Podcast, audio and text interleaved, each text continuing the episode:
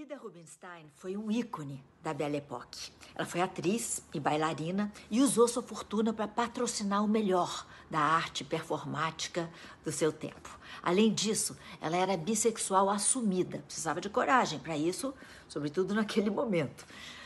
Tanto dançando como atuando, Ida Rubinstein encantava no palco por porque ela era muito bonita, pela expressividade e pela graça que tinha. Ela nasceu em 1883, filha de uma família judaica abastada, ficou órfã muito cedo e foi criada por parentes, recebendo uma boa educação orientada para as artes. Aos 19 anos, ela montou Antígona, que é outra mulher de fibra, nós já falamos dela aqui.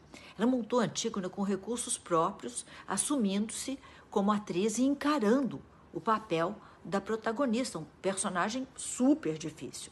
Depois ela passou a se inspirar nos movimentos de Isadora Duncan e decidiu aprender a dançar. Por ter começado tarde, Ida não era uma bailarina perfeita no sentido técnico da dança, mas ela compensava por sua capacidade interpretativa e pela uh, sensualidade e mistério no palco. Fato é que ela virou um sucesso e revolucionou diversas convenções na dança.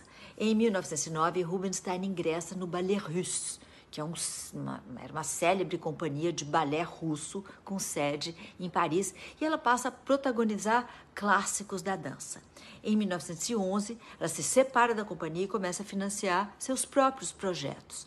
Durante o período da Primeira Guerra Mundial, Ida Rubinstein interrompeu suas apresentações e foi se dedicar à caridade e ao atendimento de soldados feridos. Entre as guerras, Ida subiu aos palcos algumas vezes, mas passou a se dedicar cada vez mais às atividades empresariais nos bastidores da arte. Com a Segunda Guerra, a casa dela é saqueada e ela tem seu acervo roubado pela SS, que é a, a polícia nazista. Nos anos 30, voltando um pouquinho, né? Ela foi é, premiada pelo, pelo governo francês com a Ordem Nacional da Legião de Honra. Muitas peças que nós admiramos nas artes do século XX só existem graças a Ida Rubinstein. Ela encomendou obras de Debussy, Stravinsky, Paul Valéry, Romaine Brooks, entre outros. Ida Rubinstein passou seus dez últimos anos de vida longe dos holofotes e faleceu em 1960.